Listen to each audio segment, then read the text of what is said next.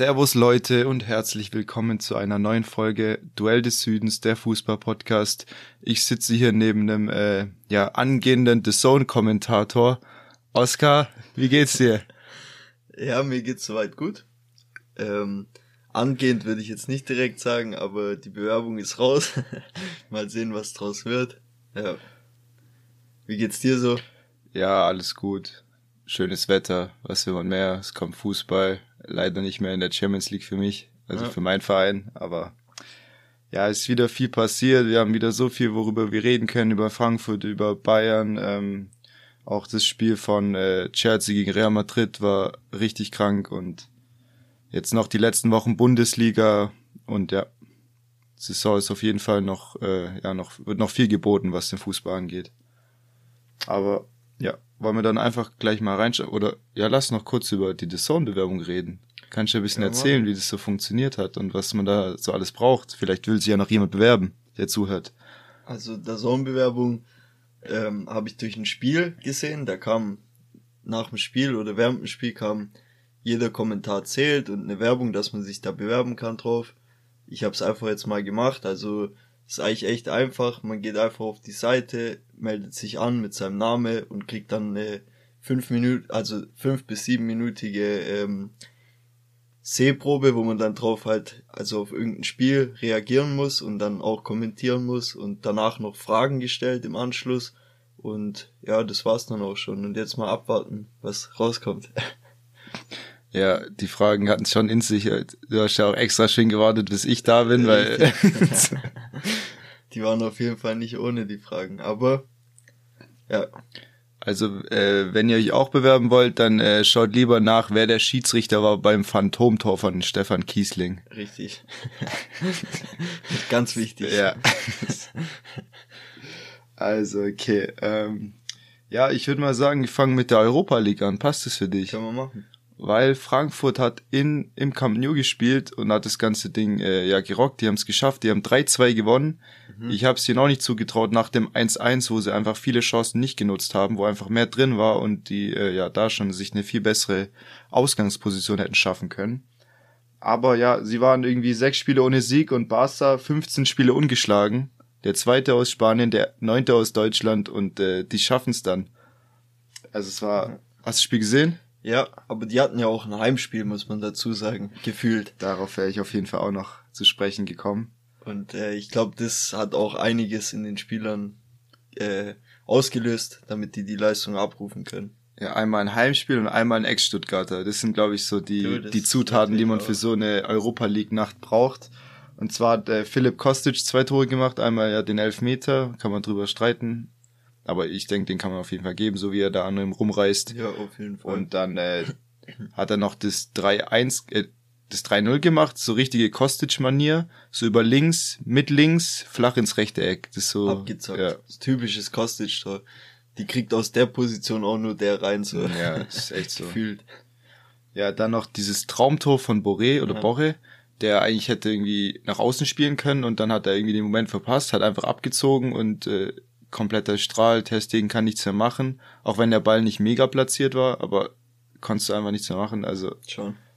Aber was man auch sagen muss, wie mega spannend es trotzdem noch geworden ist durch die zehnminütige Nachspielzeit dann in dem Spiel. Ja. Also was heißt spannend? Nicht, also im Sinne von extrem Spannung drin oder so, aber ich habe schon auch kurz gedacht, oh, hoffentlich lässt er nicht noch ein, zwei Minuten länger laufen, dann hätte es noch ein bisschen brennen können. Ja, es gab irgendwie neun Minuten Verlängerung wegen dem Videoschiedsrichter, genau. weil da irgendwas mit dem Headset nicht gestimmt hat.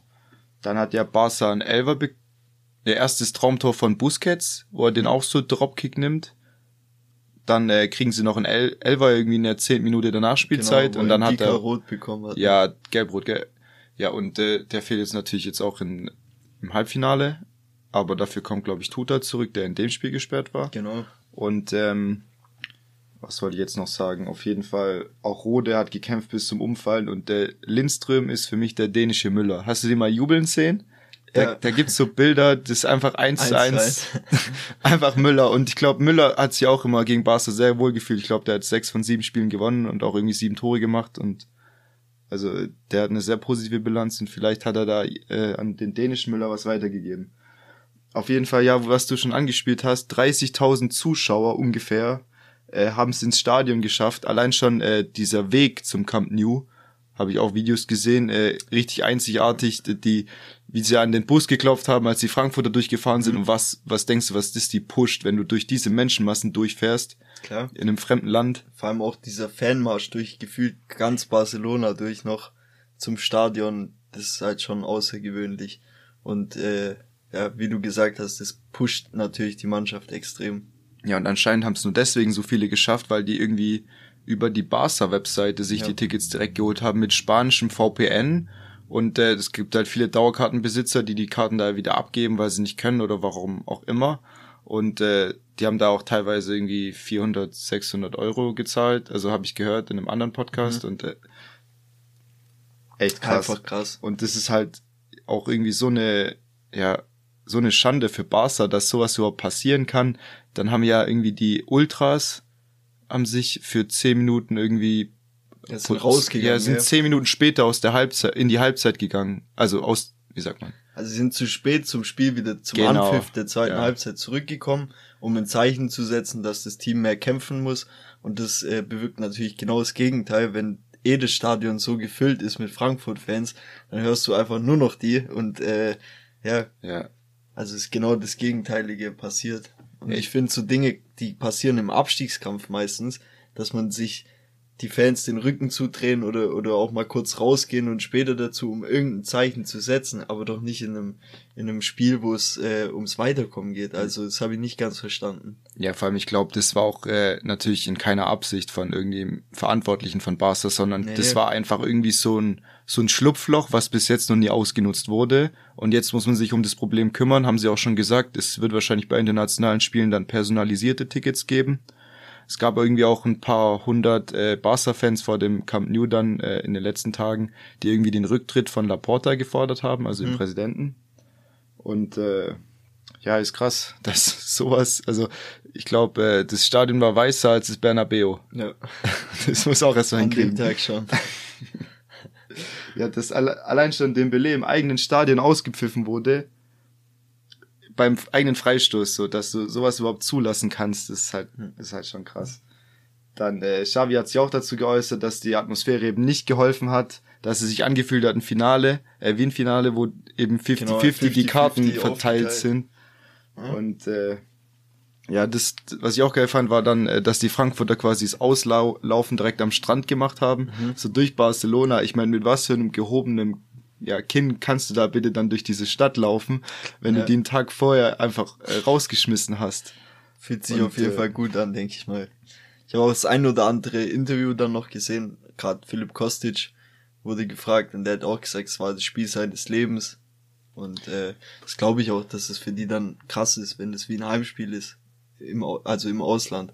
Das ja. fühlt sich dann nochmal anders an. Ey, das werden die ihren Enkel noch erzählen. Ja. Und auch die, alle, die dabei gewesen sind von den Fans. Und ja, Kostic, äh, gut, dass er noch da war diese Saison. Der war ja eigentlich schon fast bei Lazio, wollte sich ja nicht so wirklich streiken, aber er wollte schon unter Druck setzen, dass mhm. er gehen darf, weil es ihm irgendwie anscheinend vom äh, vorherigen Management, da hat sich alles geändert bei Frankfurt, versprochen wurde, aber er ist jetzt geblieben und anscheinend will man dem ja jetzt Europa League Helden auch keine Steine dann in Zukunft in, in den Weg legen, weil er hat nur noch einen Jahrvertrag und er kann dann für 15 Millionen circa wechseln und ja, wahrscheinlich geht's da auch nach Italien, wie letzten Sommer es schon gehen sollte. Inter hat Interesse und äh, ja, ich glaube, der soll dann irgendwie Perisic ersetzen. Mhm. Die haben ja Gosens auch für die für eine ähnliche Position, vielleicht bisschen defensiver. Aber die zwei werden sich dann wahrscheinlich die linke Seite teilen da bei Inter, wenn wenn es denn soweit kommen soll. Ja. Dann äh, habe ich noch gelesen, dass Barca anscheinend Sosa will. Ja, so ich auch, auch um die 25 Millionen Ablöse. Könntest du dir das vorstellen? Könnte ich mir vorstellen. Also der ist so ein Top-Spieler und hat so bringt so viel nach vorne auch mit. Was er halt noch lernen muss, ist bisschen das Verteidigen hinten. Da ist er noch nicht äh, Weltklasse oder so, aber nach vorne gibt's, würde ich sagen, in der Bundesliga wenig, die das auch so ähnlich spielen wie er. Und ich muss dazu sagen, beim VfB ist ja auch nochmal schwieriger als bei vielleicht einer anderen Mannschaft, wo du mhm. noch ein paar Leute um dich rum hast, die ja dir auch besser noch helfen. Aber ja. kann ich mir gut vorstellen, dass er da gut reinpassen würde.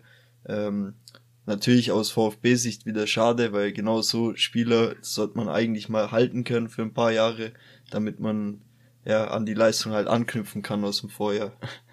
Ja, ist halt aber nahezu unmöglich, wenn dann Barca irgendwie das Gehalt verdreifacht oder verdoppelt und dann spielst du mit den Champions League. Dann, äh, wie heißt der nochmal, Jordi Alba ist auch nicht mehr der Jüngste. Mhm. Wenn du den irgendwie mittelfristig verdrängen kannst und einfach eine Stammposition bei Barca hast, bei einem der größten Vereine in der Geschichte, da, da kannst du halt einfach nicht mithalten. Schon. Also da kann eigentlich kaum jemand in der Bundesliga aus vielleicht Dortmund Bayern mithalten, so, ja. bei sowas. Und äh, es wäre natürlich auch ein gutes Geld für den VfB, um jetzt so diese, diesen nachhaltigen ähm, Weg, den man gehen will, irgendwie fortzusetzen, dass man nicht direkt wieder komisch einkauft, sondern auch irgendwie das Gehaltsgefüge über die letzten Jahre entsprechend angepasst hat, um einfach für die Zukunft äh, ja ein bisschen sicherer ja da durchzugehen.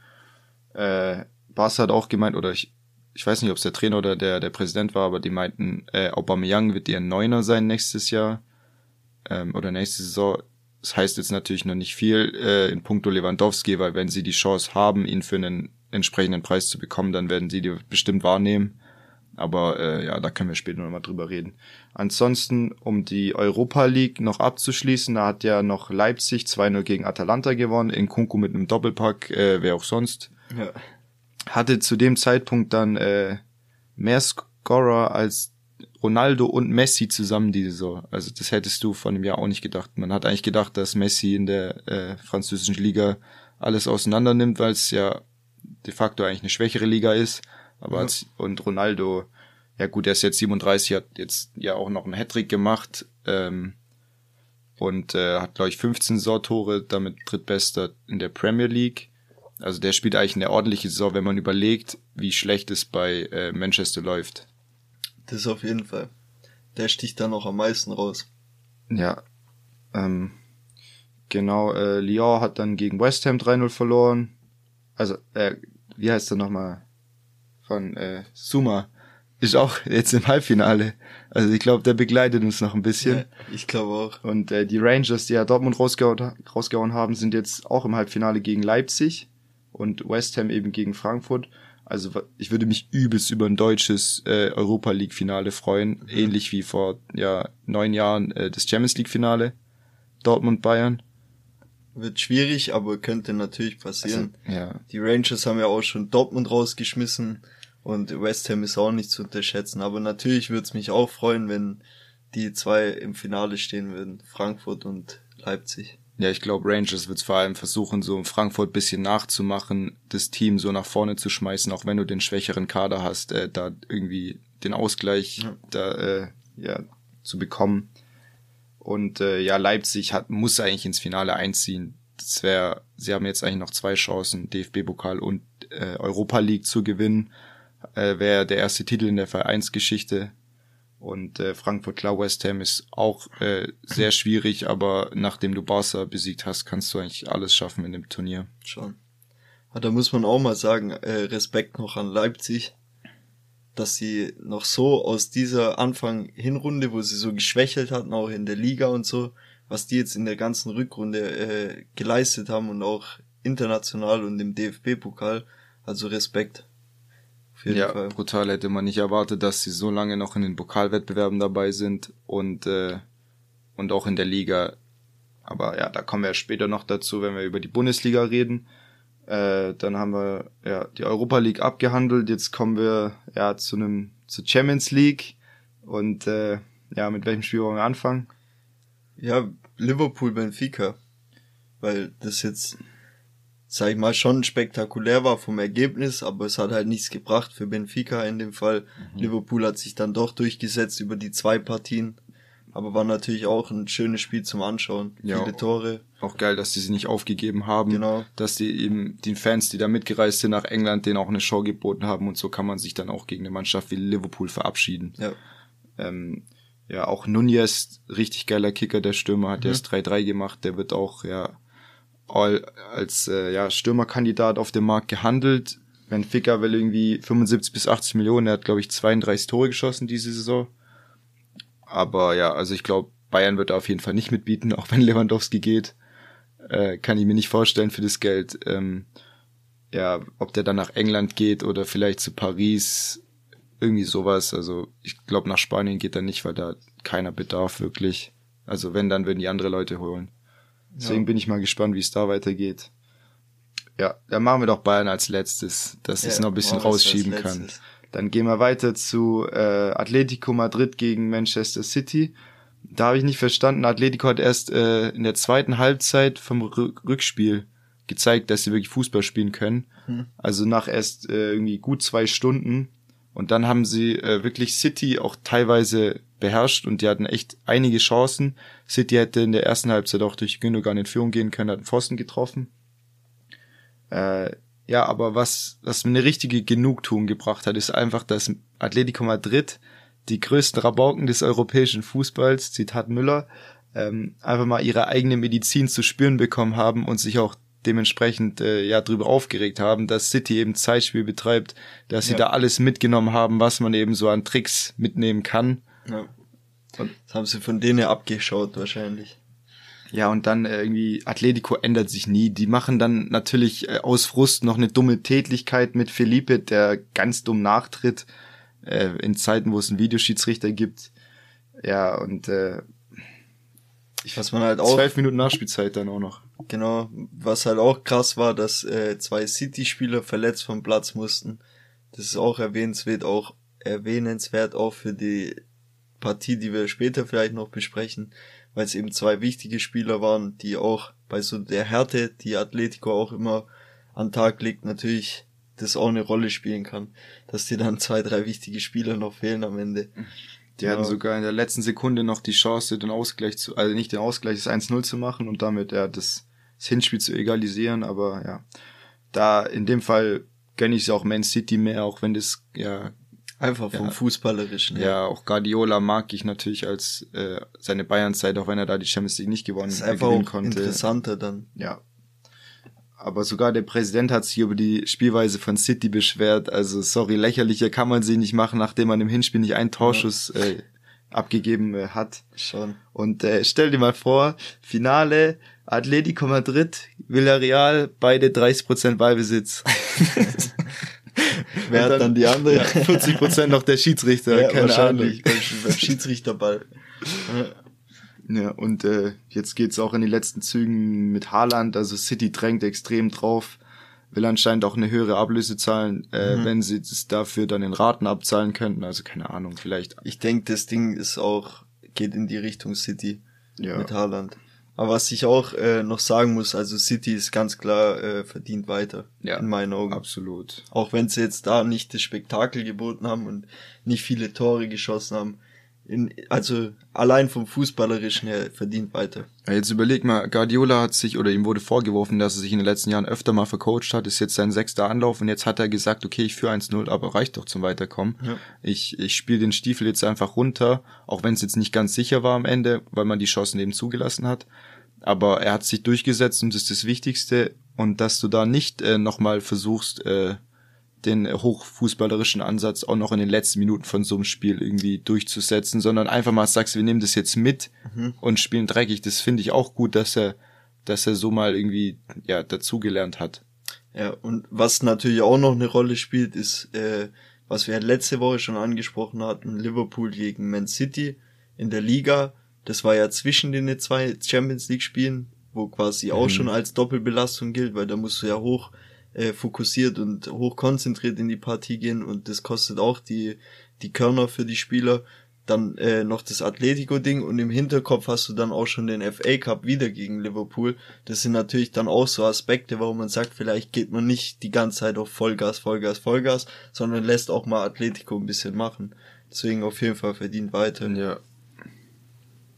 Ja, zu City heute wurde äh, zu Haaland nochmal heute wurde viel berichtet, dass er sich jetzt wirklich letztendlich mit äh, City geeinigt hat. Aber das wurde eigentlich schon seit vier Wochen berichtet. Irgendwie soll er dann so 31 Millionen Gehalt bekommen.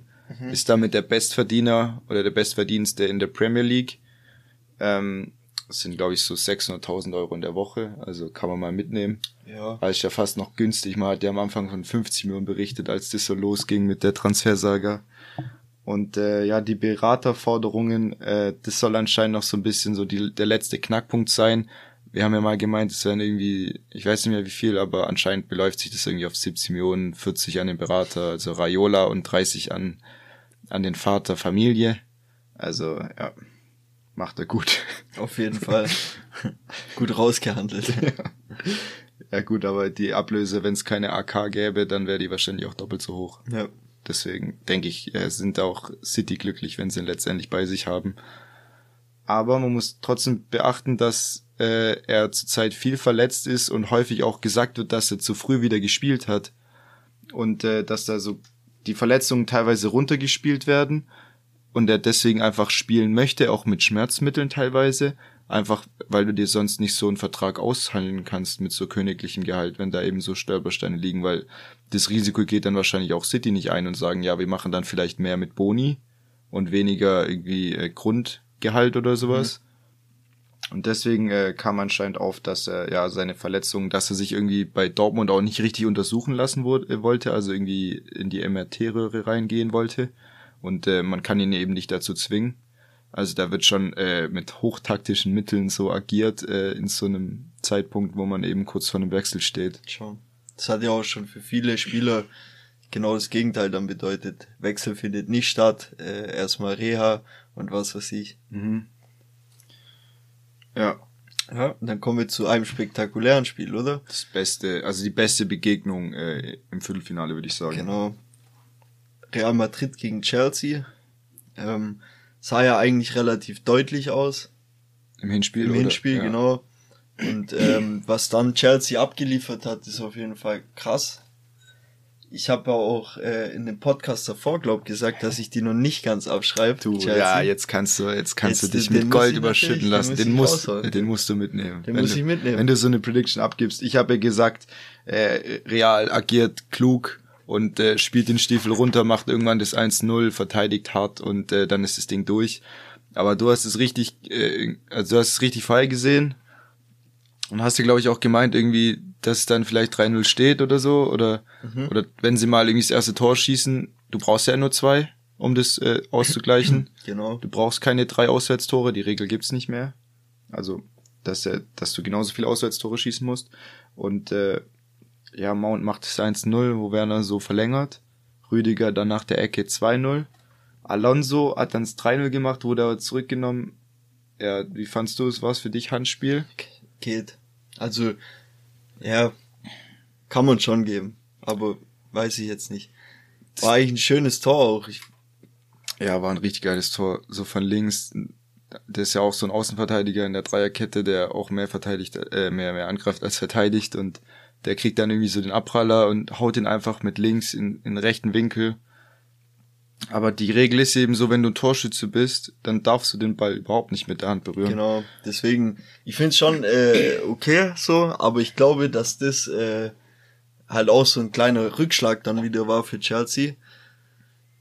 Ja, weil das im Endeffekt dann vielleicht gereicht hätte mit diesem Tor. Aber ich meine, die haben sich trotzdem nicht beeindrucken lassen, haben ihren Stiefel weitergespielt und gehen dann sogar 3-0 in Führung sich Werner, wo er so zweimal verzögert, also hat auch richtig geil gemacht, spielt zurzeit ja. auch echt wieder gut, hat wieder das Selbstvertrauen auf seiner Seite, das gefällt mir.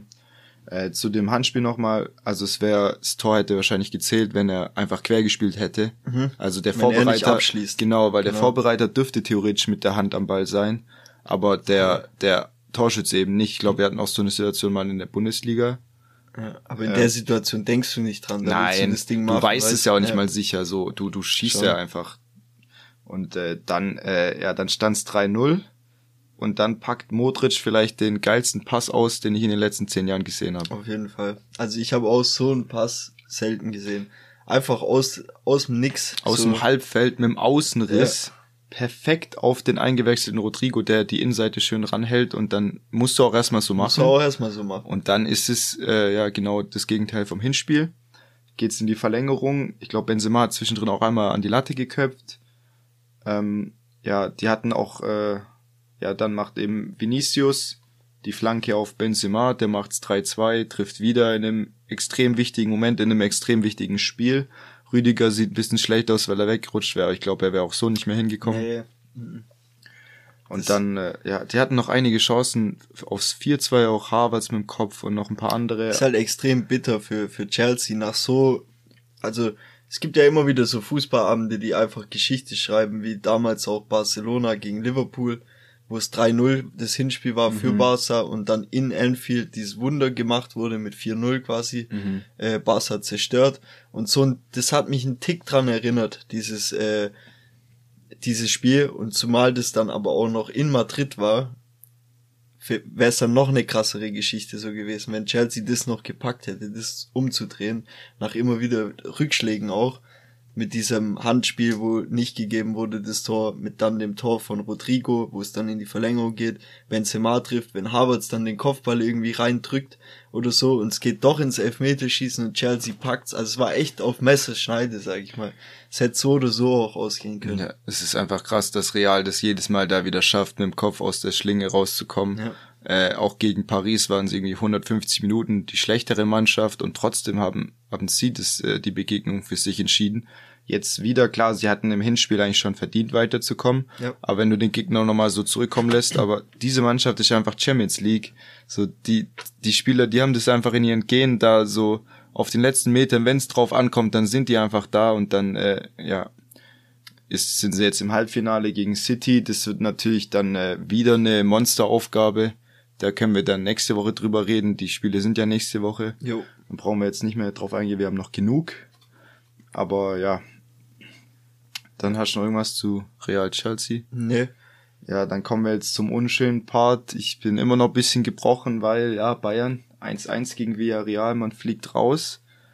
Ähm, was ich direkt sagen möchte, ist, dass äh, die Abwehr diesmal ein richtig gutes Spiel gemacht hat, aber Villarreal eben mit einem ganz anderen Matchplan als im Hinspiel äh, ja gekommen ist. Uba, äh, also Upa, Upamecano, Pavard, Hernandez haben alle ein super Spiel gemacht. Ähm, dann man musste geduldig sein, man hatte eigentlich keine zwingenden Torchancen. Dann in der zweiten Halbzeit wurde es mehr, wo einmal Sané dann äh, über außen durchkommt, Upa drüber schießt, wo er die Innenseite hinhält. Dann äh, ja, kam irgendwann diese Situation, wo Parejo mal einen Fehler gemacht hat, der eigentlich so ein ballsicherer Spieler ist, wo der Druck gut kam, äh, Coman gewinnt den Ball, der kommt dann zu Lewandowski und der macht dann das Einzelne noch ein bisschen mit Glück, weil das war keine hundertprozentige durch die Beine Pfostentor. Und äh, ja, Sané hat da dann nochmal eine super Chance kreiert für Müller in so einer gegenläufigen Flanke, also wo die Hintermannschaft irgendwie rausrückt, aber Müller genau im richtigen Moment reinsticht und dann ja, war, war sehr schlecht äh, ja, platzierter Kopfball, also komisch, wie er da in der Luft stand. Hätte 2-0 gestanden und äh, dann denke ich, hätte es Bayern auch gemacht. Ist jetzt leider für Müller ein bisschen unglücklich, der hat ja auch bei der EM schon dieses 1-1 gegen England auf dem Fuß ja. und hat da vergeben. Also das will ich jetzt dem natürlich nicht äh, so groß ankreiden, weil Müller ist nach wie vor, äh, ja, hat eine Riesenkarriere, aber jetzt war es halt äh, in zwei wichtigen Turnieren oder zwei wichtigen Spielen hatte er auf Messers Schneide die Chance und hat es leider zweimal nicht gemacht.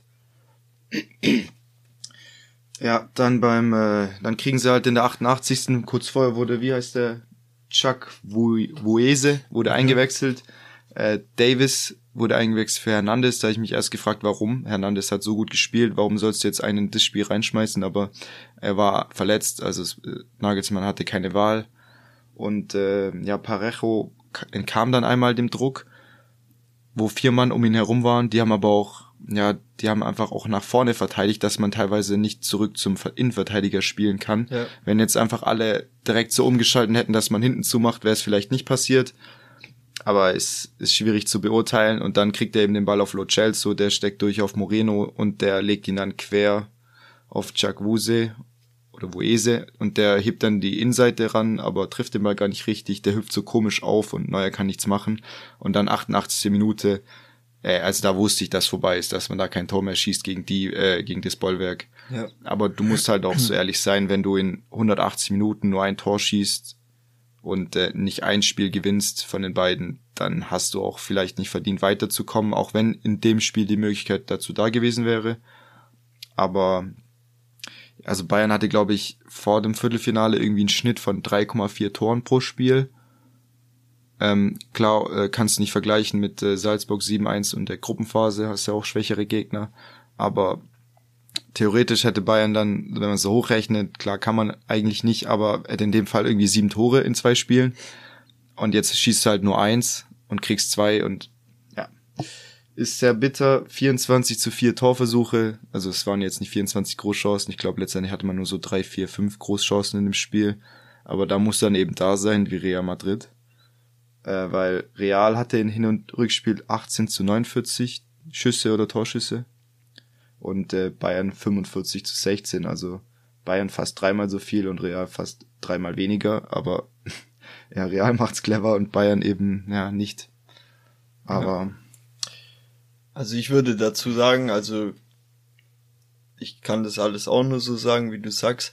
Im Endeffekt äh, verdient wäre es schon gewesen, wenn Bayern auch äh, noch die Runde irgendwie für sich entschieden hätte und weitergekommen wäre. Aber im Endeffekt muss man halt auch einfach sagen, äh, wie kaltschnäuzig Villarreal war. Ich habe es auch meinem Dad dann gesagt gehabt. Ich habe es vor dem Spiel irgendwie schon im Gespür gehabt, dass es so ein ganz, ganz langes äh, 0-0 gibt und dass die Bayern dann immer ungeduldiger werden, was dann aber auch gar nicht so war der Fall. Aber dann nach dem 1-0 war da eher wie so ein, ja, da habe ich irgendwie gemerkt, fuck, das könnte halt auch entgleisen noch.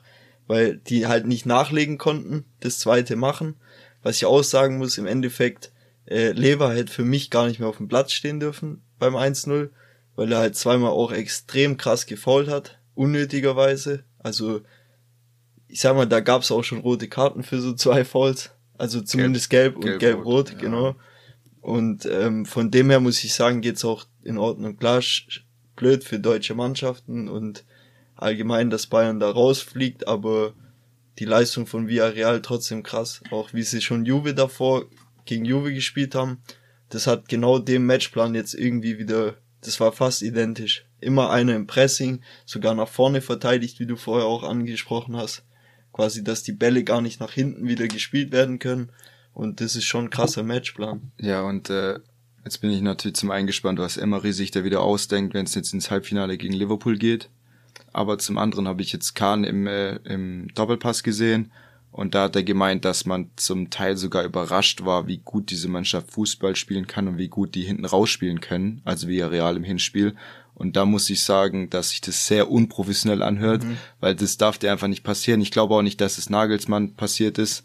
Natürlich hat er gedacht, dass sie ein bisschen defensiver eingestellt sind im Hinspiel.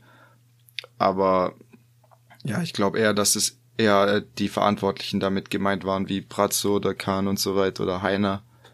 Weil Nagelsmann kennt eigentlich äh, die Gegner bis ins kleinste Detail und äh, jetzt wird natürlich er direkt wieder in Frage gestellt, aber also ich bin äh, 100 Prozent, 110 Prozent pro Nagelsmann, weil das ist ein junger Trainer und die Fehler, die er in dem Spiel vielleicht gemacht hat oder in den zwei Begegnungen, die haben sogar viel erfahrene Trainer auch gemacht. Also Guardiola hat sich da auch schon outcoachen äh, lassen zum Beispiel äh, gegen Atletico, äh, als man da auch 2-1 verloren hat und äh, eigentlich die bessere Mannschaft war, nee, 1-0 verloren und 2-1 irgendwie im Rückspiel gewonnen, aber wegen dem Auswärtstor dann rausgeflogen.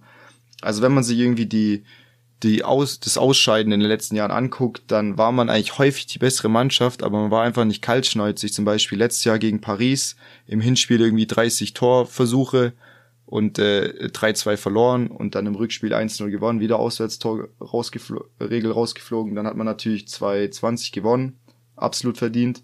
Dann gegen Liverpool das Jahr davor, da war man einfach wahrscheinlich das schwächste Bayern in den letzten vier Jahren, wo noch ein Rafinha und sowas gespielt hat und äh, ja, man dann im Hinspiel nur 0 gegen auf der Anfield Road, im Rückspiel hat man 3-1 äh, verloren. Das war auf jeden Fall sehr verdient. Dann äh, gegen Real diese zwei hintereinander, wo man einmal von äh, Ronaldo 216 17 zwei Abseits-Tore mhm. kassiert, äh, gab noch keinen Videoschiedsrichter und dann das Jahr drauf, wo man äh, ja im Hinspiel verliert und dann im Rückspiel kurz vor dem 3-2 war, aber den Ball nicht mehr reinbringt, noch mit James und so diese ganzen Chancen und auch da wieder unglücklich rausfliegt. Dann gibt's natürlich das Jahr davor, also vor dem ersten Aufeinandertreffen mit Real, das mit der Atletico, wo ich gerade schon angesprochen habe, dann hat man gegen Barca verloren, völlig verdient, wo man das Hinspiel 3-0 verloren hat, wo Messi so äh, Boateng auf dem Hosenboden gesetzt hat. das war ja, es ging ja auch jahrelang durchs Internet, das Foto. Und dann hat man gegen Real einmal 5-0 verloren äh, nach Hin- und Rückspiel. Und dann sind wir schon wieder beim äh, Sieg 2013. Also man muss sagen, Bayern hat extrem Schwierigkeiten mit spanischen Mannschaften, weil die einfach taktisch cleverer sind, in den richtigen Momenten auch ja, irgendwie bessere Entscheidungen treffen. Es wurde natürlich auch dann drüber philosophiert, hätte man die letzten fünf Minuten vielleicht weniger Risiko eingehen sollen. Man äh, war aufs zweite Tor gedrückt. Aber das war, ich habe auch so in der 82 Minute gedacht, ja, okay, wer jetzt den nächsten Fehler macht, der scheidet aus, ganz einfach. Und äh, vielleicht gehst du dann lieber, ja, fünf Minuten vorher machst du bisschen weniger Risiko, gehst dann in die Verlängerung und hast wieder eine halbe Stunde, das Spiel für dich zu entscheiden, aber du läufst nicht in so einen dummen Konter. Vielleicht gerade, wenn du einen Verteidiger eingewechselt hast, der nicht so im Spiel war wie Davis, der dann das Abseits aufhebt und dann nochmal ein bisschen zu spät ist. Ich, das war natürlich kein Vorwurf an Davis, der ist auch noch jung und ja, aber man hätte ja vielleicht macht es Nagelsmann nächstes Mal ein bisschen anders in so einer Situation. Gut, man lernt ja auch, auch Absolut, aus so Dingen. Ja.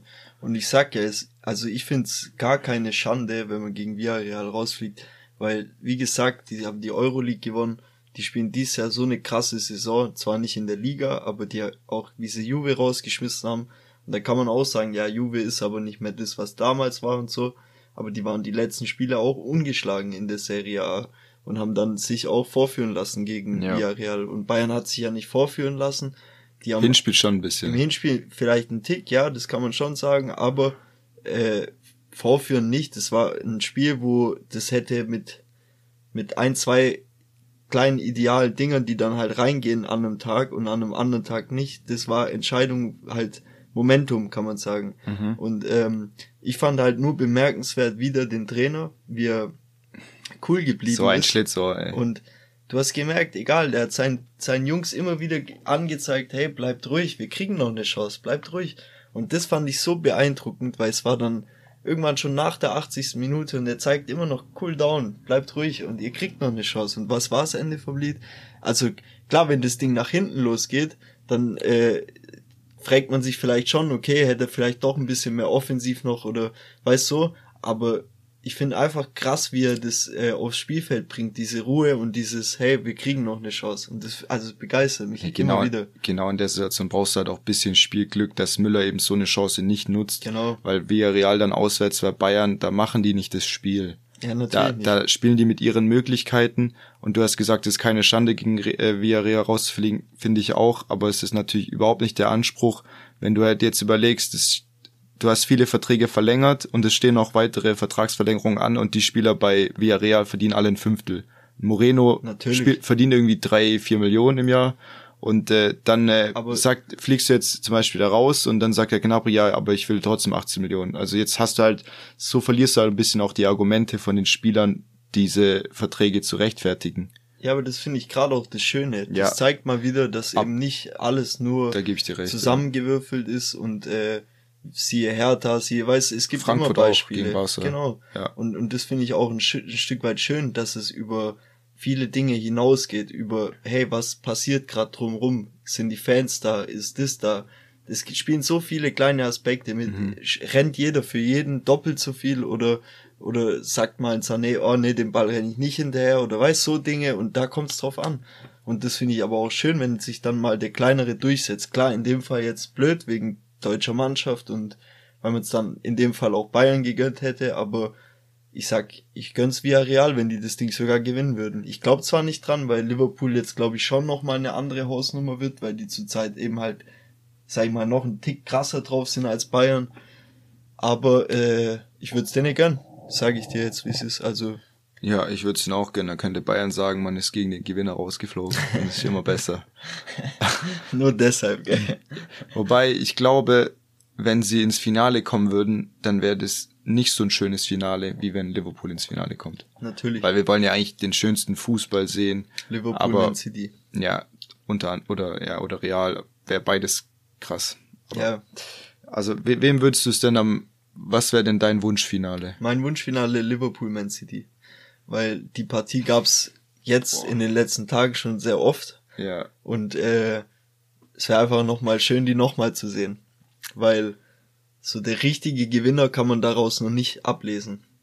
Meiner Meinung nach. Also es hat, ich weiß nicht, ob wir jetzt gleich kurz dazu was sagen, aber Du meinst, wie du, was du glaubst, was, Nee, nee, es gab ja einmal hier das Ligaspiel, so. wo dann unentschieden ausging. Jetzt kann ich kurz spoilern. Im FA Cup hat Liverpool sich gegen Man City durchgesetzt. Und es wäre halt nochmal so eine schöne Revanche, wo ich glaube, dass es mit offenem Visier hin und her ging. Und ich glaube, so ein Finale, äh, ja, würde jeder Fußballfan sich wünschen, wo es einfach mal mit offenem Visier Vollgas rein. Und das finde ich, das wäre geil bei denen zwei Mannschaften. Ja, ob die dann, ich glaube aber nicht, dass die nochmal so offen rein agieren würden wie in den anderen Spielen, weil wenn du im Champions League Finale bist und es gibt nur dieses eine Spiel, ich glaube, da gehst du auch nochmal anders rein. Jetzt, wenn du auch dran zurückdenkst, dieses Finale Tottenham gegen Liverpool, es war eigentlich ein richtiges Scheißspiel. Und äh, ich weiß nicht, Man City ist natürlich ein andere, anderes Kaliber als Tottenham, aber aber ja, klar, also das, das wäre trotzdem äh, ein geisteskrankes äh, Champions League Finale und da siehst du einfach, äh, wie der englische Fußball so ein bisschen alles so abhängt im Moment. Ja, auf jeden Fall. Und ja, noch äh, ein Satz nochmal zu, zu Nagelsmann. Er hat dann so, so einen richtig gedankenverlorenen Spaziergang barfuß über das Trainingsgelände gemacht, so über den Platz. Da hast du richtig gesehen, ja, der, der knabbert da dran, der verarbeitet das gerade. Und er hat dann auch auf der Pressekonferenz gesagt, dass er 450 Morddrohungen bekommen hat auf Instagram. Und auch der Sohn von Salim, Salihamidzic, äh, Nick Salihamidzic, der spielt auch bei Bayern in der Jugend.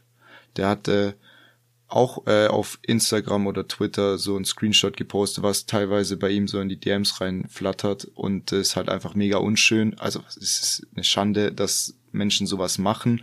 Vor allem teilweise wie Nagelsmann Mutter ange äh, Nagelsmanns Mutter angegangen wird und auch die Frau von äh, von Salihamidzic. Ähm, ja, das ist halt einfach jetzt passt ja gerade zu Ostern. Äh, Internet ist wie Ostern, da hat da hat jeder Eier. Ja. Ist halt einfach so. Ja. Nee, unschön. Ja. Ich weiß nicht, was die Leute da äh, selbst verarbeiten oder keine Ahnung, dass sie da sowas reinschreiben. Weiß ich nicht, muss man nicht verstehen, aber gibt's leider. Ja, wir können auch gleich ruhig äh, über England nochmal reden mit dem Pokalfinale. Davor noch eine Sache, die ich gelesen habe, und zwar habe ich gelesen, dass Katar jetzt anscheinend, das hört sich auch komisch an, Katar will PSG verkaufen. Äh, anscheinend nach der WM, ob da jetzt was drin ist, weiß ich nicht, aber vielleicht war es halt echt nur eine Promo für äh, ja für für ihre WM, mhm. dass man so in Europa noch so ein Standbein hat, wo man man sich eben ja bisschen zeigen kann. Und äh, was ich auch witzig fand, ist, dass äh, PSG jetzt einen Sponsor auf dem Ärmel hat, der äh, der heißt Goat, mhm. also wie Ziege. Und Goat ist ja auch gerade im Sportbereich äh, wird's als Greatest of All Time äh, benutzt als Abkürzung. Und das steht jetzt bei Messi auf dem Ärmel. Und ja, da, da gab es dann auch direkt wieder Diskussion von äh, Ronaldo und Messi-Fans, wer denn jetzt der Größere ist. Und äh, ja, ja. Wer die größere Ziege ist. ja, dann schon eher Messi mit dem Bart. Ja, gut. okay, also das ähm, was wollten wir jetzt? Ähm, die das Finale im FA Cup ist Liverpool gegen Chelsea. Genau. Und jetzt hat quasi Tuchel in 15 Monaten sechs Finals erreicht. Muss man auch erstmal hinbekommen. Also der hat da komplett alles umgekrempelt. Das sah es ja gar nicht gut aus unter Lampard, hat man ja gar nicht den Ansprüchen irgendwie, ja, hat man es nicht so hinbekommen, wie man sich es vorstellt. Ähm, ja, was ich auch noch krass fand, jetzt in dem Halbfinale, einmal der Torwartfehler von Steffen, der hat ja schon mhm. bei Düsseldorf gespielt, der zweite Torwart, der hat ja auch viel rotiert gerade eben wegen den ganzen großen Spielen, die es gerade gibt. Und dann auch Konate, äh, der wieder ein Kopfballtor gemacht hat, hat glaube ich auch in beiden gegen Benfica beides mal. In beiden Spielen hat er ein Kopfballtor gemacht, also und gegen City. Also das ist denen ihr Geheimrezept. Ja, wenn Villarreal das ausstellt, dann kommt's gar nicht zum ersten Tor. ja, und dann hast du halt, wenn du den denkst, hast du noch einen Verdeig, der auch ja, nicht schon. schlecht köpfen kann. Ja. Nee, äh, die spielen auf jeden Fall eine krasse eine krasse Runde, Liverpool. Und man muss auch sagen, in dem Spiel war es auf jeden Fall auch verdient.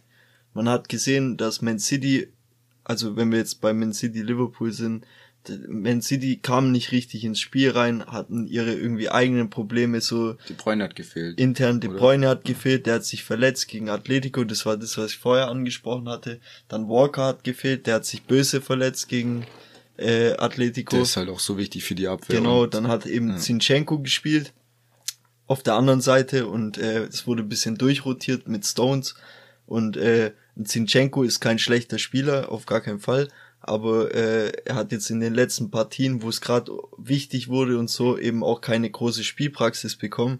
Und das ist genau gegen so Mannschaften wie Liverpool, die eben über Außen mit ihrer Geschwindigkeit kommen, über Manet und Salah, ist es halt ein riesen Nachteil, wenn da kein Walker steht in der Startelf.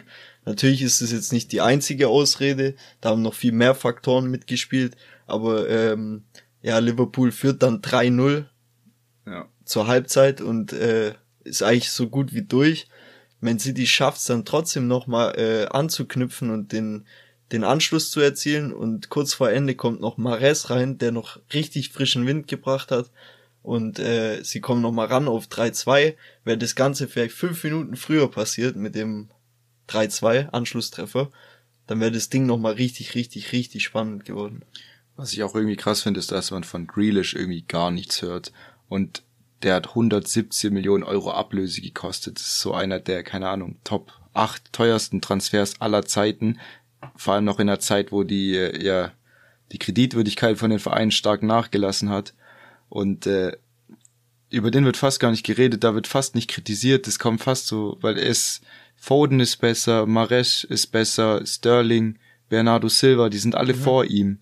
Klar, die spielen jetzt zum Teil auch auf den Haupt, äh, Halbpositionen, nicht alle direkt so auf dem Flügel, aber ich weiß auch nicht, man, es hat bisschen so das Gefühl, ja, man hat Kane nicht bekommen im Sommer, der Wunsch Neuner. Dann musste man halt sein Budget, das äh, vom Scheich gegeben wurde, noch irgendwo anders ausgeben. So macht's irgendwie so ein bisschen. Ja, es macht der, einen Eindruck. Ja. Jetzt hat aber er ein Tor erzielt gegen Liverpool auch. Mhm. Und ähm, ich glaube, das ist so ein typischer Spieler, wie jetzt auch zum Beispiel ähm, bei Leipzig Silva, der ja. sich eben extrem schwer tut mit dem neuen Umfeld und alles und eben halt, es gibt Spieler, die brauchen einfach ein Jahr oder länger, ja. um, um richtig dann äh, ihre Leistung zu bringen und das könnte bei Grealish auch passieren noch. Ja, der hat bei Aston Villa so geisteskrank Krass, gespielt, ja. also wenn er wenn er das wieder aufrufen kann, natürlich wird es ihm vielleicht helfen, wenn einer von den großen Stars da vorne, auch Sterling, vielleicht den Vertrag nicht verlängert oder wechselt oder so und er ein paar Minuten mehr kriegt, weil dann, dann kriegt er vielleicht den Durchbruch hin, aber halt mit diesen ganzen Umständen, mit der Transfersumme ist halt so ein Druck und auch von der Presse, wobei ich finde, bei ihm wird relativ äh, wenig irgendwie noch drauf gehauen. Bei Weil anderen halt Spielern ist, auch, aber jetzt irgendwie Sancho oder so, der wurde viel mehr kritisiert, ja, klar, obwohl der, der hat 30 Millionen weniger gekostet und äh, und Grealish, da da den lässt man halt so ein bisschen machen. Also ich finde es ja, ich finde es ja gut, dass man ihm die Zeit gibt mhm. und ich wünsche ihm auch, dass er den Durchbruch noch schafft. Aber ja, das wollte ich jetzt einfach mal so ja, anmerken. Ja, kann ich verstehen. Aber ich kann es auch wiederum verstehen, dass äh, er trotzdem nicht so angepackt wird in der Presse, da Man City halt Erster ist in der Liga und, und, und Man United eben unten mit im Mittelfeld rumdümpelt mhm. und äh, das macht dann schon nochmal einen Unterschied. Ja. Also von der Presse her, jetzt nicht auf den Spieler bezogen, aber ja. ja, ist schon krass, wenn du überlegst, wie überbesetzt die vorne sind und trotzdem noch diesen Transfer tätigen für das Geld da hätte man auch an einer ganz anderen Stelle ja, noch, also das ist halt krass, was für Luxusprobleme manche ja. Mannschaften haben. Wenn du das halt mit der Kaderbreite von Bayern vergleichst, wo du viele Spiele in der Runde irgendwie nur irgendwelche Youngstars auf der Bank hattest oder ein Chupomoting. Ja. Das ist halt ein, eine ganz andere Welt und das hat Lewandowski auch gemeint äh, beim Champions League Titel 2020, dass das eben auch den Unterschied macht, wer die Champions League gewinnt, unter Umständen hat er auch recht. Ja. Aber man Mit muss, Coutinho damals und so. Man muss dazu aber auch noch sagen, dass die englische Liga trotzdem ja. äh, noch viel mehr Doppelbelastung hat als die deutsche Liga zum Beispiel. Also klar will ich nicht sagen, dass Bayern oder allgemein die Mannschaften, die Dreifachbelastung haben, wenig Belastung haben, aber die englische brauchen trotzdem gefühlt mehr Spieler, weil sie halt eben auch viel, viel mehr Spiele noch in den safe, Knochen haben. Die haben doch safe 10, 15 genau, Spiele mehr. Das ist halt schon deutlich. Und deswegen spielt auch äh, Liverpool so eine grandiose Saison, weil die sind noch in allen Wettbewerben so vertreten. Die haben den Carabao Cup, also diesen Ligapokal mhm. oder was das ist, haben die gewonnen. Jetzt sind sie im FA Cup Finale in der Liga. Wenn City einmal strauchelt, sind sie auch da, Weil. können sie noch gewinnen und sind im Champions League Halbfinale. Also stell mal vor, die würden alle Titel gewinnen. Das gab es noch nie, diese großen vier Titel zu gewinnen. Also ich glaube, dann Hört bauen Klopp sie, ba ja, dann bauen sie, dann nennen sie das Jürgen die Enfield Road, äh, Kloppo ja, Road und Kloppo bauen dem, dem Stadion eine Statue so hoch wie der Eiffelturm. Ja, ich weiß nicht. Also, mindestens. Ja. Okay, wenn wir noch beim englischen Fußball sind, heute Abend spielt ja Liverpool gegen Manchester United. Ja. Ronaldo hat im letzten Spiel einen Hattrick gemacht, ähm, hat jetzt 30 Hattricks vor und 30 Hattricks nach seinem 30. Geburtstag. Ja. Und er hat direkt wieder geschrieben, ja, er möchte quasi dieses Gleichgewicht direkt wieder aus der Waage bringen. Ähm, der musste jetzt äh, leider den Tod von seinem Sohn beklagen. Äh, es wär, er hätte Zwillinge erwartet. Der Sohn hat's, also der Junge hat's nicht geschafft, das Mädchen hat's geschafft. Ja. Deswegen spielt er heute Abend auch nicht, logischerweise. Ist ja. natürlich wahrscheinlich das Schlimmste, was Eltern so passieren kann. Und äh, an der Stelle auch äh, ja aufrichtiges Beileid. Ja, von mir auch. Und äh, ja. Aber es ist auf jeden Fall auch verständlich, also verstehe ich voll und ganz, dass das vorgeht, anstatt ja, irgendwelche absolut. Spiele, auch wenn es das größte Spiel ist für egal wen. Also ganz klares Verständnis habe ich dafür. Mhm. Ja. Aber äh, ja, eine Sache noch, Manchester United hat jetzt auch wieder Chancen auf die Champions League. Ich glaube, sie haben, wenn äh, Arsenal das Nachholspiel gewinnt, haben sie drei Punkte Rückstand auf Spurs, auf, auf Tottenham und auf Arsenal. Ja. Weil die halt echt äh, ja, die geschludert, ja. ja. Die haben, ich glaube, Arsenal hat irgendwie drei Spiele in Folge verloren ja. und Tottenham hat auch verloren an dem Wochenende. Genau, in der 90. Minute sogar gegen, ich, gegen Brighton Hove. Die kommen gerade ja, auch wieder und, krass. aber das krasse ist, was ich dazu auch noch sagen wollte, Brighton Hove war in der Hinrunde sehr, sehr stark unterwegs. In der Rückrunde haben die geschwächelt, mit Verletzungen zu kämpfen gehabt und alles. Und jetzt aber gegen Arsenal gewonnen, Brighton Hove. Direkt mhm. danach gegen Tottenham gewonnen in der 90. Minute. Und das Problem wird auch, dass ähm, Man City noch gegen Brighton Hove muss, quasi. Und das könnte so ein Stolperstein werden, wo Liverpool dann davon profitieren könnte. Mhm. Also nur jetzt mal angenommen, ich will jetzt mal so ein Predicten raushauen, weißt du, so eine Prediction. Ja. Nur damit wir vielleicht ein paar Tage, ja genau, genau. Ja. Gut. Und dann kommen wir zur Bundesliga, oder? Ja, jetzt haben wir viel über ja, fast eine Stunde schon über Champions League, Europa League, internationalen Fußball gesprochen. Müssen wir uns jetzt wahrscheinlich bisschen sputen, dass die Folge nicht zu lang wird. Aber ich finde, da Aber merkt man, dass eben gerade andere Ligen auch fast spannender sind als die Bundesliga ja. im Moment. Leider. Ja, muss ich auch sagen. Also so drüber zu diskutieren, äh, es macht mir persönlich auch mehr Spaß, als dann irgendwie Bielefeld gegen ja. Union Berlin irgendwie unter die Lupe zu nehmen. Und äh, ich glaube, so eine Mischung müssen wir auch in äh, Zukunft in den Podcast so reinbekommen, aber Bundesliga kommt ja auch nicht zu kurz. Nö. Ähm, ja, dann fangen wir mal an mit dem Spiel Dortmund gegen Wolfsburg 6-1. Hätte wahrscheinlich keiner so erwartet. Sie haben in 15 Minuten, äh, in 14 Minuten fünf Tore geschossen. Das, das schafft nur einer schneller gegen Wolfsburg, nämlich Lewandowski. Der mhm. hat für fünf Tore nur neun Minuten gebraucht. Und äh, ja, da hat sogar der Tom Rote getroffen, Linksverteidiger über 1,90 groß, äh, 17 Jahre alt nach einer Ecke. Ich habe den Namen vorher nicht einmal gehört. Nee, ich auch nicht. Ich musste erst mal gucken, hä, was spielt denn der für eine Position, als ich, gele als ich gelesen habe, dass der ein Tor gemacht hat. Und äh, ja, Wolfsburg hat jetzt Wimmer verpflichtet von Bielefeld der 20-jährige Österreicher, mhm. je nachdem, ob die die Klasse halten oder nicht, fünf bis sieben Millionen Ablösesumme. Mhm. Aber den fand ich richtig gut, weil gerade Wolfsburg so auf den Flügeln übel Bedarf hat, finde ich. Die haben keinen, der irgendwie da irgendwie bisschen Pace und sowas reinbringt. Ja, aber ich bin trotzdem enttäuscht bei, bei dem Ergebnis auch. Also 6-1 ist schon wirklich so. Ja, natürlich. Ich weiß nicht, im, im Spiel davor noch souverän gewonnen, wo man sagt, hey, die haben sich jetzt irgendwie gefangen oder so und haben zu ihrer Leistung irgendwie gefunden. Aber ich sag's dir ganz ehrlich, wenn die Saison länger geht, dann werden die ganz klar mit unten drin noch, noch viel weiter im Abstiegskampf mit drin. Ja. Das ist auch jetzt ja noch nicht äh, ganz entschieden, aber. Vor allem Wolfsburg hat eigentlich gut angefangen, die hat eine mega Chance ja, mit dem Matcher und wie ja. Kobel den wieder rausholt. und dann, dann trifft gegen dich Rote, Chan, Akanji und Witzel, also vier defensiv-minded mhm. Spieler. Und zweimal Haaland. Ja, und äh, es muss auch erstmal hinkriegen, dass so vier Defensive gegen dich treffen. Ja. Barco wurde auch geschrieben, dass er an einen Wechsel denkt, falls ein unmoralisches Angebot reinkommen sollte.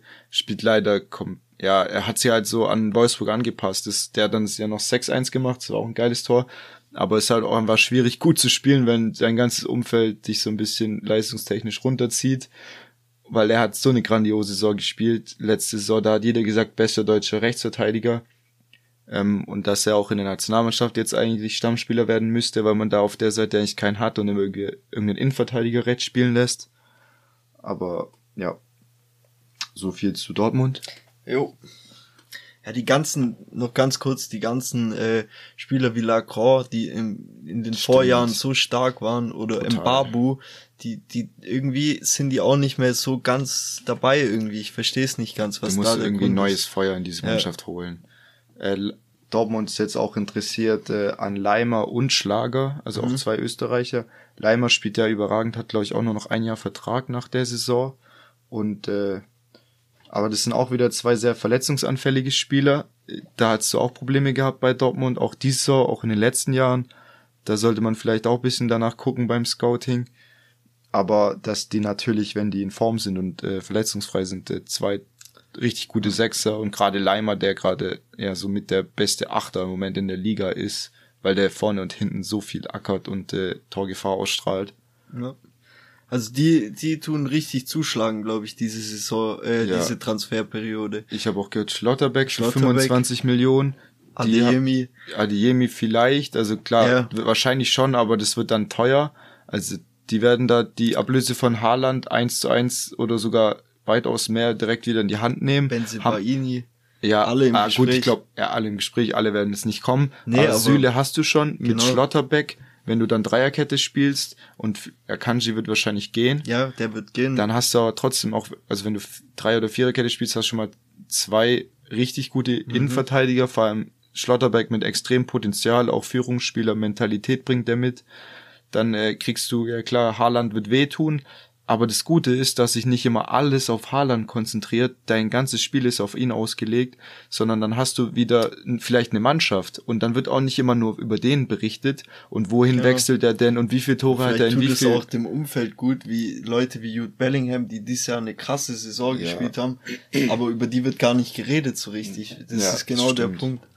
Und äh, ja, also wenn das alles kommt, was äh, berichtet wird, mit auch zum Beispiel Kalajdzic habe ich gehört, eventuell nach, nach Dortmund als Ersatz für Haaland. Mhm. Und äh, also ganz, ganz krasses, äh, krasse der Transferperiode. Der wurde sogar schon ins Spiel, ins Spiel gebracht, falls Lewandowski zu Arsenal, äh, mhm. zu Arsenal, zu Barca geht. Mhm.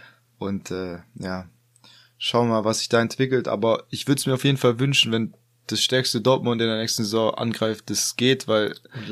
Wir, wir, brauchen wieder besseren deutschen Fußball international. Wenn, nur wenn Bayern auch national extrem gefordert ist, dann entwickeln die sich in eine Mannschaft, die international konkurrenzfähig ist. Richtig. Das war nämlich damit angefangen, dass Dortmund die Meisterschaft zweimal geholt hat und Bayern dann das Triple darauf gewinnt. Und äh, ja, ohne, ohne Dortmund hätte sich Bayern, glaube ich, nicht so stark entwickelt. Und natürlich haben sie den einen oder anderen Spieler auch mal unter Vertrag nehmen können ähm, ja, anderes Thema.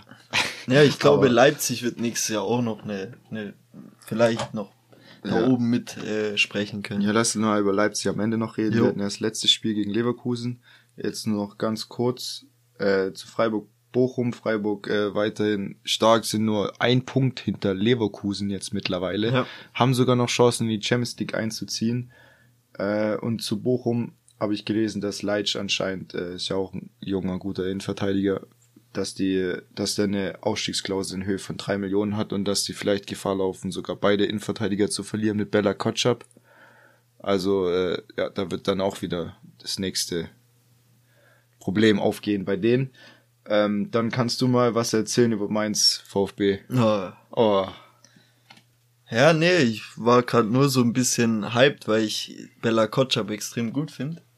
Und ich hoffe, dass er eventuell sogar zum VfB wechseln könnte. Falls. Falls. Die in der Liga bleiben. Aber ja, mal gucken. Ähm, also Mainz, Stuttgart war auf jeden Fall wieder so ein Ding, keine Ahnung, zum Vergessen. Kann man sich am Ende mit dem 0-0 beschweren oder sagt man, okay, wir haben immer noch den Punkt, immerhin noch den Punkt mitgenommen? Es war kein also, gutes Spiel oder Chancen war, auf beiden Seiten. Es war ein ganz okayes Spiel. Hätte man das so davor mir gesagt, unentschieden 0-0, hätte ich das Ding so mitgenommen, weil Mainz ist in den letzten, also ist eigentlich ein ganz gutes Team, Mittelfeld und hat auch, äh, ja, durch ihren, ja, durch den Kampf und auch durch die harte Gangart und so haben die echt gut gespielt teilweise, diese ganze Saison über. Und deswegen wäre ich mit dem Punkt eigentlich zufrieden gewesen. Aber weil man halt gesehen hat, wie die Konkurrenz gespielt hat, reicht der Punkt eigentlich schon wieder nicht. Und äh, VfB hat ja auch teilweise Chancen. Gerade, da fällt mir gerade dieses Führig-Ding ein, der kriegt den Ball, Zentner ist auf, aus dem Tor raus. Und ich weiß nicht, was dann gemacht wurde, also ob es in seinem Kopf irgendwie so zwei Affen wie bei äh, Simpsons waren oder so. Also ich ja. glaube, er hat in dem Moment an alles gedacht, nur nicht an Fußball und schießt das Ding irgendwo hin, also seitlich am Tor vorbei.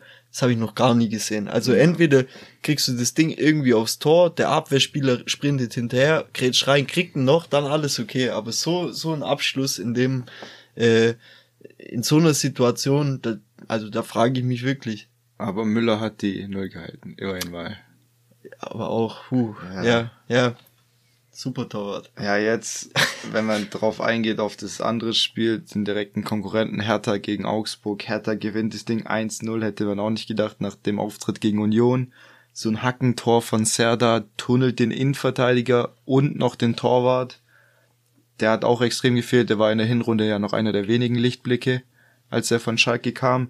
Äh, Kevin, Pro, Kevin Prinz genau, Boateng hatte mhm. als Führungsspieler äh, wurde mal aufgestellt als Zehner. Margaret hat ihn gefragt, auf welcher Position er am liebsten spielt. Hat er gesagt Zehner und da hat ihn aufgestellt. Und der hat der, ja, die Leute gepusht, mitgenommen. Und äh, ja, dann nimmt man eben so ein 1-0 mit, ist wieder am VfB vorbeigezogen. VfB Relegationsplatz, zwei Plätze vor Augsburg, äh, vor, vor Bielefeld, die ja gegen München verloren haben.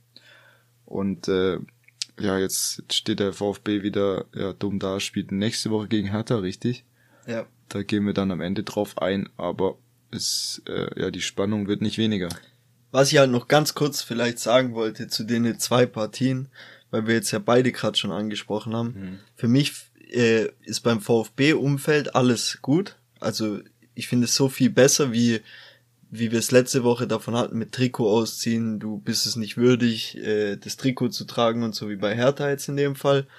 Aber wenn man den ganzen Abstiegskampf betrachtet, war Hertha gegen Augsburg auf jeden Fall viel, viel mehr Abstiegskampf, weil das sagt ja auch schon das, das Wort, wie jetzt bei VfB zu sehen ist. VfB geht teilweise mit einer gelben Karte vom Platz, äh, wo du dir denkst, warum? Also, weißt du, weißt, was ich meine? Diese, dieser wirkliche krasse Wille und so, der fehlt da irgendwie ein Stück der weit. Der war eigentlich noch zu sehen, wo man das Spiel gegen Gladbach und gegen Augsburg eigentlich gedreht hat. Ja, da war er da. Ja, ja. Jetzt ist sie da ein bisschen abgeflacht, oder? Ist ein bisschen abgeflacht und ich hoffe, der kommt halt zurück gegen Hertha, weil das ist das, was ich sagen wollte. Hertha Augsburg war in den ersten fünf Minuten direkt zwei Platzwunden und, und nach der ersten Halbzeit fünf gelbe Karten für Hertha. Und das ist eben halt auch das Ding. Manchmal muss man da einfach auch zeigen, hey, so nicht. Mhm. Und, und so ein Signal durch die Mannschaft quasi, weißt, wacht auf und hier und da. Und ich glaube, dass wenn das der VfB gegen Hertha annehmen kann, den Kampf, dann können die sich auf jeden Fall für sich entscheiden. Weil die letzten Wochen haben gezeigt, wie krass Stuttgart die Chancen rausspielt und so, weißt Ja. Aber ich hab bisschen Bammel. ja, zu Recht wahrscheinlich. Äh, ja, dann gehen wir auf ganz kurz zu Gladbach. Köln ist ja auch ein Derby. Köln hat äh, 3-1 gewonnen. Ich habe auch mit einem Sieg von Köln gerechnet. Die haben jetzt seit 32 Jahren zum ersten Mal beide Spiele gegen Gladbach gewonnen. Und äh, Dementsprechend gab es eine Reaktion von den Gladbach-Fans, die aufs Stadion oder aufs Vereinsgelände ja äh, gegangen sind und äh, da eine Aussprache mit den Verantwortlichen geführt haben. Also ja, Gladbach spielt halt echt sehr krass unter ihren Möglichkeiten, währenddessen Köln ja immer noch sogar an, Frank äh, an Freiburg dran ist. Also nur fünf Punkte hinter, hinter Freiburg, hinter Platz fünf. Also die können da nach wie vor, ist irgendwie nach oben alles offen. Also ja. bis auf Meister vielleicht. Bis zur Champions League ist alles drin. Ja, dann kommen wir auch schon zu äh, Bielefeld gegen Bayern. Bayern hat extrem stark losgelegt, viel Druck gemacht, ähm, hat dann auch das Tor gemacht mit äh, ja das Eigentor. Da gab es eigentlich auch erstmal äh, wurde abseits gepfiffen, dann kam mhm. der Videoschiedsrichter, das ist allgemein in dem Spiel dreimal passiert, immer zugunsten von Bayern. Ähm, was wollte ich jetzt hier noch äh, erzählen? Und zwar hat Davis wieder richtig viel Betrieb gemacht. Das hat auch oft gefehlt. Auch ja, hätte man sich vielleicht gewünscht äh, gegen Villarreal da bisschen mehr auf der linken Seite, weil die Flügelspieler auch zum Teil wieder enttäuscht haben. Aber in dem Spiel war es richtig gut. Dann hat sich das Spiel so ein bisschen ja nach dem zweiten Tor dann äh, hat sich's verlaufen ähm, und äh, es ging irgendwie nicht mehr viel. Dann wurde Musiala in der Halbzeit eingewechselt. Das zweite Tor war Gnabry. auch wieder so ein geiler Chipball von Kimmich, das macht er überragend.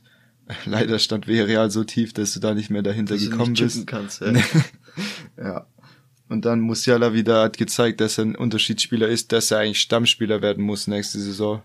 Mhm. Und dass man froh ist, dass man so einen äh, jungen, unbekümmerten Kicker in den eigenen Reihen hat, hat dann das 3-0 gemacht, hat wieder Triplings ausgepackt und äh, aufgedreht, Tempo aufgenommen, einfach das, was man bei ihm gerne sieht. Ähm, genau, Kahn hat da davor vor dem Spiel auch noch gesagt, äh, dass es gerade so ein bisschen drum geht, wer die größte Nonsense-Story oder Bullshit-Story über Lewandowski erfindet, dass man eigentlich nicht äh, darüber diskutiert, äh, ob man einen äh, Spieler abgibt, der jedes Jahr 30, 40 Tore in der Bundesliga schießt. Und äh, ja, da wird natürlich jetzt auch viel berichtet mit Barca. Ähm, was ist denn die Schmerzgrenze? Wird berichtet von 40 Millionen, wird man vielleicht mal anfangen, drüber nachzudenken, weil man will ihm jetzt nicht unbedingt noch mehr Gehalt bieten, weil er dann mit dem Vertrag bis 37 oder so gebunden ist und das dann auch schwierig wird. Du weißt nicht, wann kommt der Abfall und dann hast du ähm, ja so ein wie Bale vielleicht, der stagniert, der wobei du kannst die Spieler auch von der Mentalität wahrscheinlich nicht vergleichen, aber so vom Ding her, dass du einen älteren Spieler hast, der ein Schweinegeld verdient und du vielleicht den Umbruch ein, zwei Jahre früher durchgeführt hättest. Also wenn Lewandowskis Wunsch ist, zu Barca zu gehen und die legen da 40, 50 Minuten auf den Tisch, dann finde ich, muss man dementsprechend, dann hast du auch noch ein ganz gutes Geld noch aus äh, mit ihm verdient, weil er ablösefrei gekommen ist und der hat sieben Jahre lang seine Tore geschossen. Und dann musst du einfach so sagen, ja, okay, äh, das hat Bayern eigentlich auch immer gemacht, auch mit Thiago, nie da Großsteine in den Weg gelegt. Aber Bayern ist halt einfach irgendwie so der schlechteste Verkäuferclub von den Topclubs in Europa. Und da hat er mit Gnabry den nächsten an der Backe, wo man jetzt äh, nicht unbedingt äh, ihm auch so wie Coman und Sané 17, 18 Millionen geben will, weil er auch dieser zu unkonstant spielt. Und äh, ich glaube, er verdient anscheinend aktuell nur 8 Millionen, weil es immer noch der erste Vertrag ist, wo er von, von Bremen kam. Und äh, ja, das ist natürlich zu wenig für einen Spieler seiner Klasse bei Bayern in, im Verhältnis. Aber äh, da direkt jetzt ja wieder mehr als 12, 13, 14 Millionen zu bieten, ist einfach zu viel. Und da läuft man natürlich wieder Gefahr, dass der sagt, ja okay, euer Problem, ich gehe mein letztes Vertragsjahr und äh, lass mir die Unterschriftsprämie im nächsten Jahr schmecken. Kann passieren. Kann passieren, ja.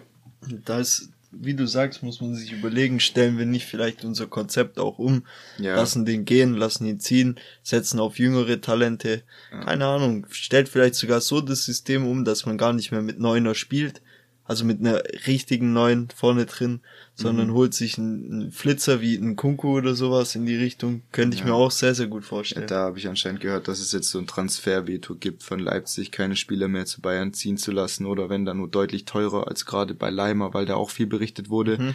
dass den Nagelsmann am liebsten auch mitgenommen hätte, aber da, der hat auch nur noch ein Jahr Vertrag, das mhm. habe ich vorhin schon gesagt. Oder eben in Kunku, dass man die nicht gehen lassen will zu Bayern.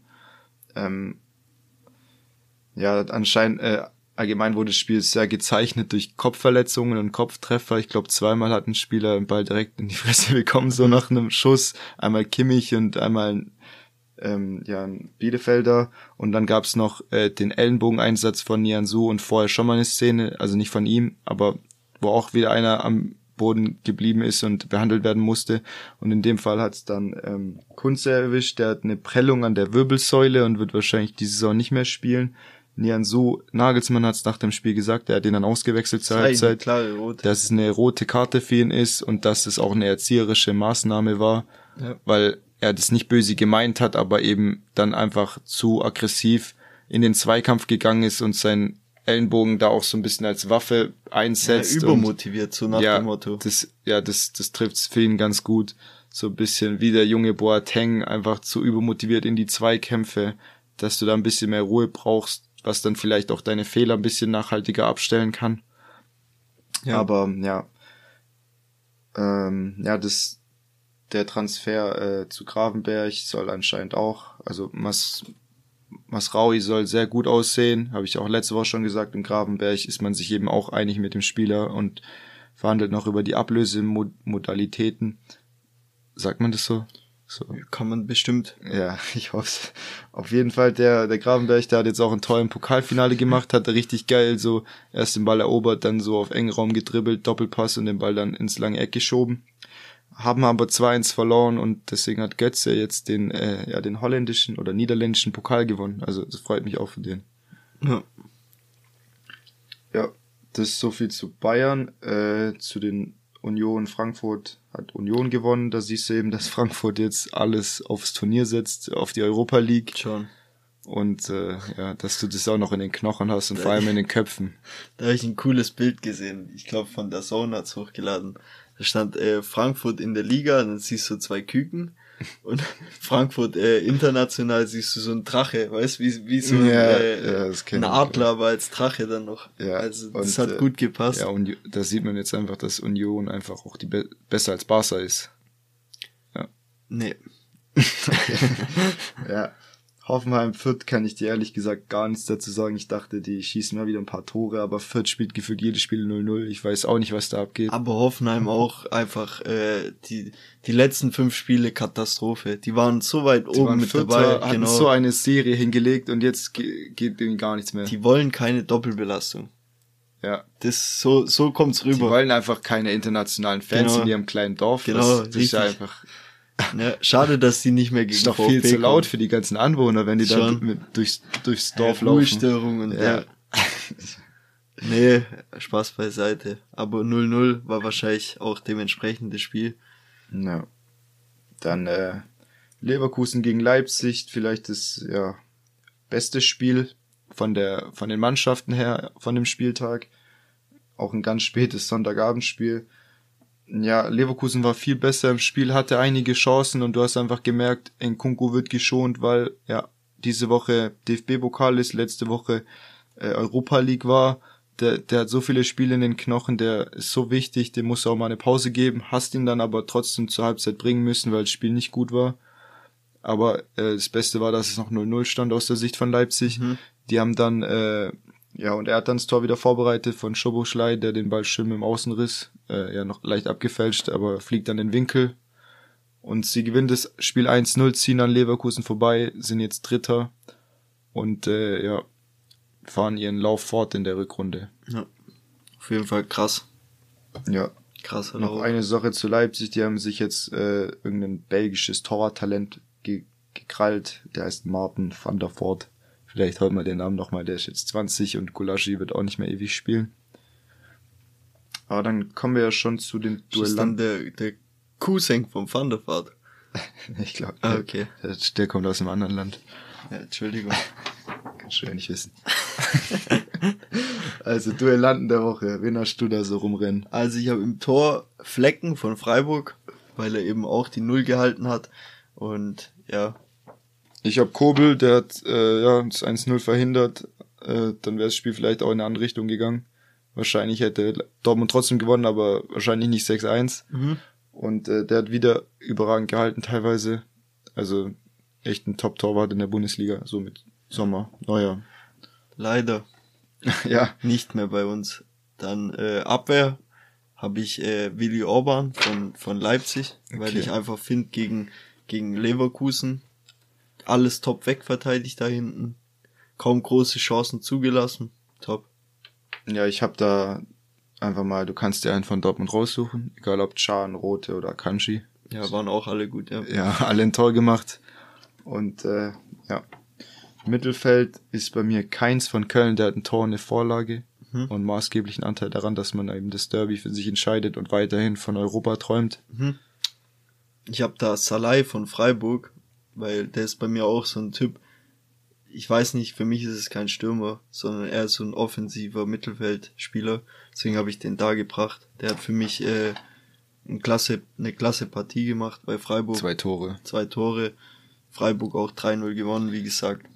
Ja, der war auch ein bisschen unterm Radar äh, in den letzten Wochen, weil Freiburg in der Mannschaft irgendwie so die Verantwortung echt auf alle Schultern so ein genau. bisschen verteilen kann. Den hast du am Anfang viel gesehen von der Saison. So mittendrin hat er so ein bisschen, äh, war ein bisschen im Hintergrund. Also ist halt auch das Gute mit einem Trainer wie Streich, der kann sowas sehr gut moderieren und gibt ihnen das Vertrauen, dass sie da zu jedem Zeitpunkt auch wieder zurückkommen können. Ja, ja ich habe Salai bei mir in Sturm gestellt, also Angriff, mhm. weil wie du sagst, offensiver Spieler, Flügelspieler kannst du eigentlich sowohl im Mittelfeld auch als in, im Angriff hier stellen bei unserem äh, Duellanten der Woche Format wollte aber Haaland auch noch nennen mit seinen zwei Toren und der Vorlage, aber der ist bei mir nicht geworden, weil das Spiel da eigentlich schon entschieden war. Das stimmt, ich habe ihn trotzdem. So ein bisschen in der Trash-Time, in der Garbage-Time, sagt man da immer in der, im, im Basketball, wenn das Spiel schon entschieden ist und der andere dann noch seine Punkte äh, macht, ja, dass es äh, dann am Ende in der Statistik gut aussieht, aber eben äh, ja, das eigentlich schon entschieden war. Ich habe ihn trotzdem reingemacht, ja, weil er lange verdient. nicht getroffen hat und das äh, wieder gezeigt hat, er kann es noch. ich glaube auch, dass er, dass er noch nicht immer im Zenit ist. Genau. Okay, ja, dann äh, wollen wir den nächsten Spieltag tippen. Machen wir. Perfekt. Okay, also Freitagsspiel Wolfsburg gegen Mainz. Ich sag, das wird einfach ein unattraktives Unentschieden. 1-1. Okay. Ich sag, das wird ein 1-3 für Mainz. Okay. Und Wolfsburg somit wieder richtig drin da unten. Ja, glaubst du, dass die nochmal runtergezogen werden? Haben jetzt ja zwei Punkte vor Augsburg, aber sind halt auch sechs Punkte vom Relegationsplatz weg. Wenn die noch ein Spiel gewinnen, dann sind die eigentlich außer Gefahr, denke ich mal, weil die hinten sich auch die Punkte gegenseitig wegnehmen. Er ist natürlich eine äh, katastrophale Saison für Wolfsburg, aber ich denke nicht, also wenn, ah. ich glaube nicht, dass die groß Angst haben müssen, dass die es nicht schaffen. Angst jetzt nicht, aber lass die jetzt mal wieder patzen noch ein paar Mal. Gut, dann können die Auf Nerven, Relega ist noch möglich, weißt du, was ich meine? Reinrutschen. Dann das können natürlich die Nerven auch blank liegen, ja. aber ich glaube, so viele Punkte werden die hinten vielleicht nicht mehr holen, dass die dann noch sechs Punkte in vier Spielen gut machen. Also, ich meine, Wolfsburg wird ja auch nicht alle vier Spiele verlieren, deswegen denke ich nicht, dass da noch groß was in die Richtung geht. Also ich denke mal, Augsburg ist Endstation im Abstiegskampf. Wir Aber werden sehen. wir werden sehen, sagst wir du. Ja, sehen. wir werden sehen. Alles möglich. Ja. Außer dass Fürth noch rauskommt, das ist nicht mehr möglich. Okay. ah, ja. nein, nein, Punkte, äh, hier, nee, elf. das ist halt äh, schwierig auf Relegation. Ja. Schon. Also ich habe dann Freiburg gegen Gladbach. Ich okay. weiß, du hast eine andere Reihenfolge. Ja, ist egal. 2-1 für Freiburg, weil bei Gladbach gerade auch Unruhe drin ist. Ja, die Mannschaft von Freiburg, die ist einfach so eine homogene Mannschaft, die äh, sind einfach eine Einheit. Ich sag auch, die gewinnen 2-0 mhm. und äh, ja, greifen weiterhin oben an. Okay. Dann habe ich Leipzig gegen Union. Da habe ich für Leipzig getippt, weil die ihren Lauf fortsetzen. Und ich glaube, die kommen auch gut mit der Union-Spielweise klar, mit diesem defensiven und mit diesem zerstörerischen. Die können sich da gut befreien. Ja, ich sage auch 2-1 für Leipzig. Sie spielen aber innerhalb von vier Tagen zweimal gegeneinander. Spielen nämlich mhm. auch äh, morgen im Pokal gegeneinander. Können wir danach noch drauf eingehen. Typisch selbe. Gut. Dann haben wir ja noch Frankfurt gegen Hoffenheim. Da sage ich, Hoffenheim gewinnt mal wieder ein Spiel 2-1 und Frankfurt äh, All Eyes on Europa League. Ich sag äh, 3-1 Frankfurt eben auf dem, äh, aus dem Grund von den letzten Spielen von Hoffenheim, die mich enttäuscht haben. Und Frankfurt, ja, die nimmt den Schwung mit. Ja, die denken sich, absteigen können wir nimmer. Richtig. Und international kommen wir nur rein, wenn wir die Europa League gewinnen. Und die wollen ja nicht international rein, deswegen, das könnte auch so ein 0-0 werden. nee, aber ich sag ja. 3-1 Frankfurt. Okay. Ja, dann gibt's noch Köln gegen Bielefeld, da sage ich auch so wie Freiburg, dass die ihre Welle so ein bisschen weiter reiten und Bielefeld eben unten drin bleibt. Wichtig. Also habe ich 3-1 gesagt. Gut, ich sag 1-0 Köln. Dann haben wir noch Fürth Leverkusen. Ich denke, da wird sich Leverkusen durchsetzen und Oder somit ist Fürth. Wer weiß, vielleicht geht's auch wieder 0-0 aus bei Fürth. Das kann das ist so wie die letzten zehn ja. Spiele gefühlt. Ja. ja, also ich sag 2-1 für, für Leverkusen. Da habe ich noch einen krassen Tipp. Bayern gegen Dortmund. Da sage ich, die Bayern können die Meisterschaft nicht klar machen und es geht 2-2 aus. Okay, ja, ich, ich setze ein bisschen ein drauf, also vom Ergebnis her. Ich sag auch, dass es ein wildes Spiel wird und 3-2 für Bayern. Sowas hat man auch in den letzten Jahren schon. Gut, ich glaube, die letzten zwei, drei Jahre waren sehr positiv für Bayern, hat man, glaube ich, fast jedes Spiel gewonnen. Ja. Aber es gab auch schon diese 3-2-Schlachten. Aber ja, ich hoffe einfach, dass da Bayern die Meisterschaft klar macht, äh, weil ich glaube, das ist die beste Bühne, die du diese Saison noch haben wirst gegen Dortmund. Das letzte wirklich große Spiel, außer ein VfB vielleicht. Aber ja, wie gesagt, 3-2. Dann die Sonntagsspiele. Bochum gegen Augsburg sage ich 1-1. Ich habe 2-2. Ja, okay. Und äh, Hertha gegen VfB hoffe ich einfach auf ein 1-2 und hoffe einfach, dass VfB die Härte annimmt, die ich vorher angesprochen habe. Die Härte annimmt? Nee, die Härte. Okay die Spielhärte, ja. den Kampf annimmt und äh, dass die Chancen rausspielen extrem, außer jetzt vielleicht im letzten Spiel, Da war es nicht ganz so extrem. Das haben wir aber trotzdem alle gesehen. Und jetzt müssen die nur noch verwertet werden und dann dürfte Hertha da keine Chance haben. Ja, ich tue dir leider mit meinem Tipp nicht so wirklich einen Gefallen. Ich sag 2-2, dass es auch ein wildes Spiel wird.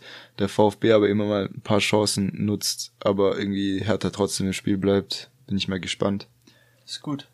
Immer wenn du bis jetzt für VfB getippt hast, wird's nix. Ja, okay, dann sag ich 6-0 Hertha. Nee, nee, lass mal so, das ist schon okay so. Ja, okay. Okay, dann jetzt noch abschließend kurz der DFB-Pokal diese Woche. Spiel jo. ist ja jetzt schon in, ja. Ist ja jetzt demnächst. Gut, knapp drei Stunden. Hamburg gegen Freiburg, was sagst du? Ich sage äh, Freiburg.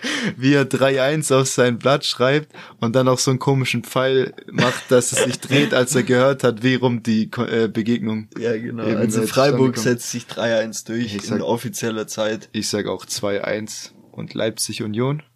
Ähm, wie schon vorher gesagt, 3-1 für Leipzig. Zweimal jetzt in der ja, Liga unter. Die werden ja, ich denke nämlich nicht, dass Leipzig beide Spiele in der also in der regulären Spielzeit gewinnen wird, weil Union Boah. auch ihre Kniffe hat und Pokal noch was ganz anderes ist, sage ich 1-1 und es geht in die Verlängerung und dann äh, ja, wer es dann gewinnt, keine Ahnung, wieder in Kunku Magic oder ich weiß es nicht.